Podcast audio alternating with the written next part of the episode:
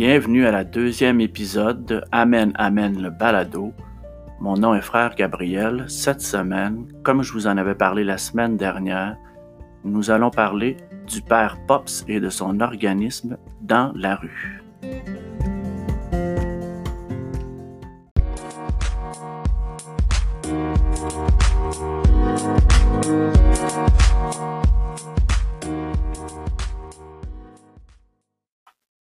C'est en 1928 que naît, sur le plateau Mont-Royal, dans la paroisse Sainte-Agnès, Emmett Johns, celui qui plus tard deviendra le père Pops. Après avoir obtenu son diplôme d'études secondaires, il dut abandonner son rêve de devenir pilote de l'air dans l'armée parce que la guerre avait pris fin en 1945. Il décida alors de poursuivre un autre rêve, celui d'entrer au séminaire. Après avoir passé 40 ans dans différentes paroisses, à l'âge de 60 ans, que le père Pop décide de tendre la main aux jeunes sans-abri de la ville de Montréal. Pour lui, c'était tout à fait naturel. Ça lui est venu tout simplement qu'il devait être avec les jeunes, surtout qu'il devait trouver une façon de les aider.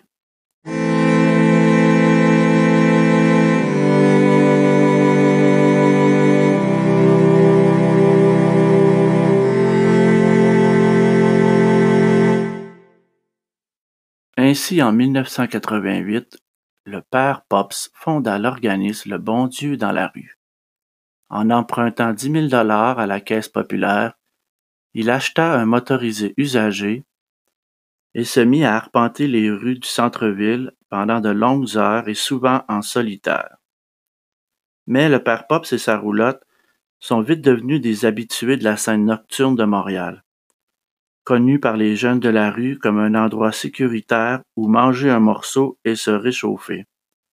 En 1989, l'évêque Crowley a nommé Pops l'aumônier officiel des itinérants. Depuis sa création en 1988, Dans la rue a grandi, avec l'ouverture d'un refuge de nuit, le Bunker, d'un centre de jour chez Pops. Aujourd'hui, l'organisme compte plus de 70 employés et plus de 150 bénévoles. Le père Pops est décédé le 13 janvier 2018 à l'âge de 89 ans. La mission de Dans la rue demeure profondément ancrée dans les valeurs de dévouement, d'empathie et de respect si chères au père Pops. Son héritage, celui d'un accueil inconditionnel des jeunes en difficulté, continuera de nous inspirer à Dans la rue pour poursuivre son œuvre essentielle.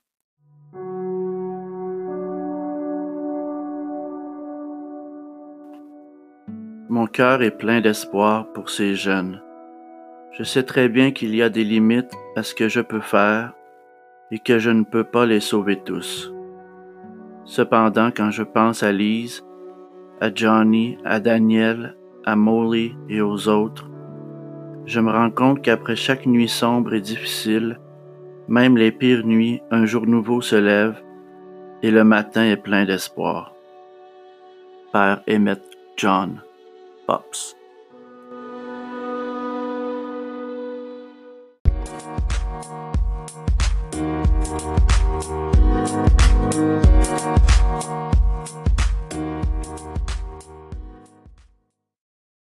Vous écoutez le balado Amen Amen avec le frère Gabriel. Dans la rue vient toujours en aide aux jeunes sans-abri ou en situation précaire. Avec dévouement, empathie et respect, et grâce au soutien de la communauté, nous veillons à leurs besoins immédiats et travaillons avec eux afin qu'ils puissent acquérir les compétences et les ressources nécessaires pour mener une vie plus autonome et plus enrichissante. Certaines des valeurs qui sont dégagées à Dans la rue sont notamment l'engagement, la bienveillance, le respect, la collaboration. Les causes et les réalités de l'itinérance jeunesse nécessitent des solutions adaptées. Certains jeunes vivent une instabilité de logement et une situation précaire en termes de santé mentale et de toxicomanie. Ils ont peu d'expérience de la vie autonome, manquent d'éducation et ont peu accès au marché du travail. L'itinérance est très rarement un choix. Les jeunes ont le désir de s'en sortir. Au Canada, on estime que les jeunes représentent 20% soit 35 000 personnes par année, qui sont des utilisateurs de refuges. Environ deux tiers des jeunes sans-abri sont des hommes. Les jeunes sans-abri LGBTQ et amérindiens sont surreprésentés. 42% des jeunes sans-abri sont issus de la protection de la jeunesse. 65% ont des difficultés scolaires. Les causes qui poussent les jeunes à aller dans la rue, familles dysfonctionnelles, souvent victimes de violences, de sévices, d'abus de substances, la pauvreté, sous-emploi, manque de logements abordables, chômage, les failles dans le système de soins physiques et mentaux et la protection de la jeunesse, combinaison de plusieurs causes poussant les jeunes à quitter leur foyer pour vivre dans la rue, interruption et rupture des liens sociaux avec la famille, l'entourage familier. La réalité des jeunes dans la rue, c'est une dégradation de la santé physique et mentale, la rupture des liens sociaux, beaucoup d'obstacles pour s'en sortir. Il y a un grand désir de s'en sortir, mais ils font face à beaucoup d'obstacles et de préjugés.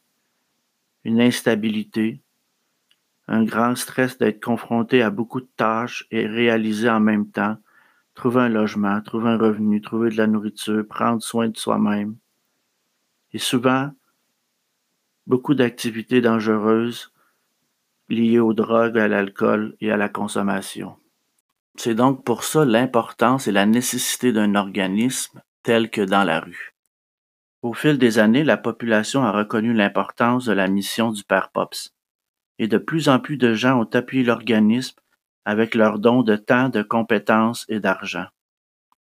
C'est ainsi que Dans la rue est devenue une équipe multidisciplinaire de professionnels qualifiés et de bénévoles dévoués ayant tous pour objectif d'accomplir la vision du Père Pops, celle de veiller aux besoins immédiats des jeunes et de travailler avec eux afin qu'ils puissent acquérir les compétences et les ressources nécessaires pour mener une vie plus autonome et beaucoup plus enrichissante. En terminant, Dans la rue est le seul organisme à Montréal qui adopte une approche multifacette pour répondre aux besoins des jeunes sans-abri ou en situation précaire. En faisant un don à l'organisme dans la rue, vous améliorez directement la situation d'un jeune. En effet, votre don servira au financement de leurs activités, de leurs différents services et programmes venant directement en aide aux jeunes. Repas, école, employabilité, abri d'urgence, soins physiques et psychologiques, services à la famille. Je vous invite à visiter leur site web dans la rue.org. Et si c'est possible pour vous de faire un don en argent, en temps, en ressources, eh bien, je vous invite à considérer le fait que dans la rue est ancré dans la réalité, auprès des jeunes, et qu'il est important de donner votre soutien à un organisme tel que cet organisme-là.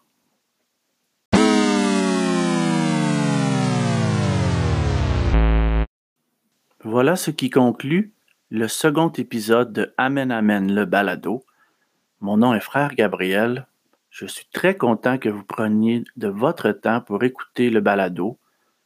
La semaine prochaine, encore dimanche à 17h, sera disponible le troisième épisode qui portera sur le pardon. Alors d'ici là, je vous invite à prier, à faire un petit regard d'intériorité sur est-ce que je suis quelqu'un qui est capable de pardonner ou est-ce que pour moi c'est quelque chose de très difficile? Et est-ce que lorsque je pardonne, est-ce que j'ai toujours un petit ressentiment à l'intérieur ou un petit euh, regret et puis j'entretiens une petite animosité envers la personne quand même?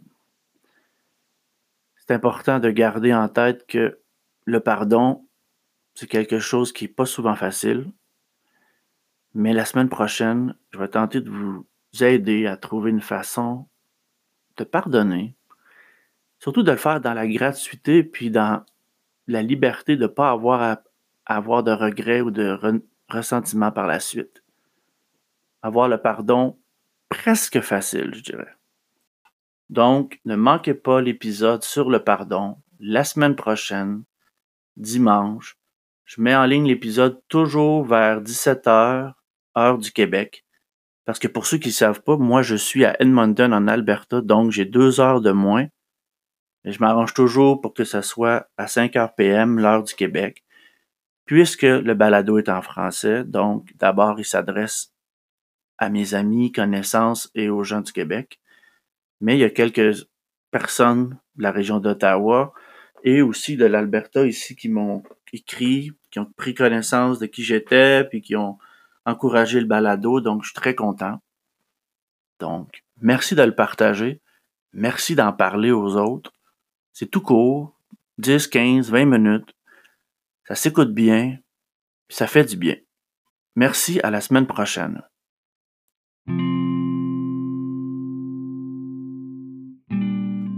Amen Amen le balado est produit par le frère Gabriel de la communauté des franciscains du Canada.